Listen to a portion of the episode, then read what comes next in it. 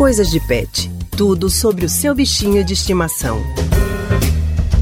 14 de novembro é o Dia Mundial de Combate ao Diabetes.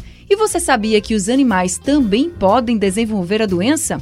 Para conversar sobre o assunto, recebemos agora a nossa colunista do Coisas de Pet, Priscila Miranda. Priscila, Seja muito bem-vinda ao Rádio Livre de hoje. Boa tarde para você. Oi, Anne. Boa tarde para você. É sempre uma honra estar aqui no Rádio Livre. Oi, Pri. Boa tarde, querida. Fala pra gente. É comum cães e gatos desenvolverem diabetes, assim como os humanos, Pri? Oi, Raudney, boa tarde. Sim, é bastante comum o surgimento de diabetes nesses animais. Entre os principais fatores de risco para desenvolver a doença estão a obesidade, o uso excessivo de medicamentos que inibem a ação da insulina, doenças hormonais e o excesso de gordura no sangue. Eu conversei com a médica veterinária Tatiana Braganholo, que explicou como a doença afeta os pets. Vamos ouvi-la. Diabetes nos pets é, de certa forma, parecido com o que acontece nos seres humanos. Então, diabetes pode acometer cães e gatos. A grande característica é a deficiência da produção de um hormônio chamado insulina, ou então o funcionamento inadequado deste hormônio, né, que é produzido no pâncreas.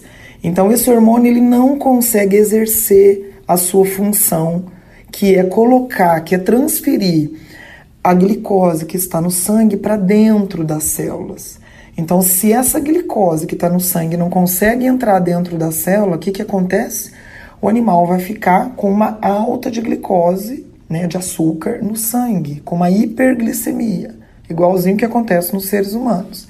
E a gente não pode esquecer que o diabetes afeta também o que acontece com a gordura e com as proteínas no organismo dos pets. Priscila, como é que a gente pode identificar que o nosso animalzinho de estimação está com diabetes? Existem sinais também que possam alertar para essa doença? Existem sim, Anne. É possível notar que o animal fica com muita sede, bebe muita água, faz muito xixi e come muito, e mesmo assim ele ainda perde peso. Se esses sintomas aparecerem no seu bichinho, fique atento e leve ele logo para o veterinário. Priscila, e com relação ao tratamento, o que a medicina veterinária oferece para os animais com diabetes? O tratamento é bem parecido com o do ser humano, Haldane, porque o uso da insulina vai controlar a doença. A veterinária também explica. Bom, o ponto-chave do tratamento é o uso da insulina. Né? É importante ressaltar que é fundamental usar uma insulina exclusiva para cães e gatos Uh, o uso da insulina é muito fácil, não tem complicação. O proprietário mesmo faz né, na casa dele e é administrada geralmente uma ou duas vezes ao dia.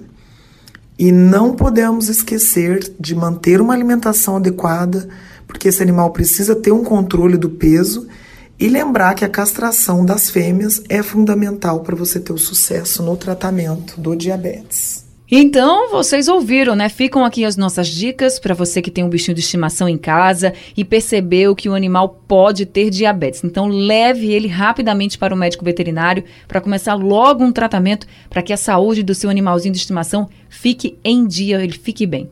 Pois é, Ana, infelizmente o diabetes ainda não tem cura, né? Mas o controle adequado, juntamente com uma alimentação saudável e exercícios físicos, vão fazer com que o seu pet viva de maneira saudável e por muitos anos. Dicas muito importantes, dona Priscila. Mais uma vez a gente agradece a sua participação aqui no Rádio Livre. Eu que agradeço a vocês, Raul Neyane, e semana que vem tem mais coisas de pet. Combinadíssimo, Pri. Uma boa tarde para você e até semana que vem. Tchau, tchau.